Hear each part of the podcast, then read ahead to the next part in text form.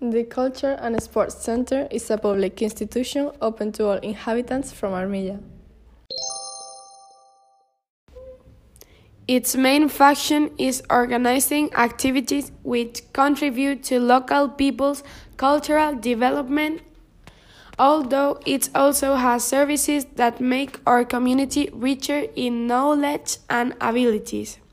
The activities are focused on the presentation, transmission, and promotion of the cultural and artistic activities of the community.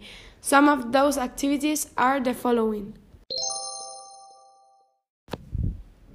belly dancing and oriental dance, Rumba and flamenco rhythms, Drawing and painting, construction techniques for children, tulle embroidery, English for adults, scrapbooking, music school, Armilla Polyphonic Choral, bonsai cornet and engraving workshop. These activities are for local people of any age, from children to old people, although there are some activities that are for specific groups of children or adults.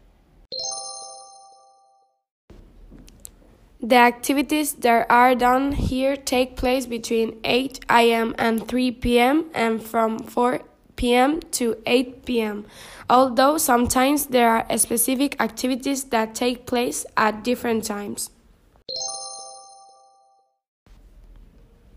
It is situated in Paseo de Extremadura, Armilla. You can contact visiting its website www.armilladigital.com and its Facebook Armilla Cultural.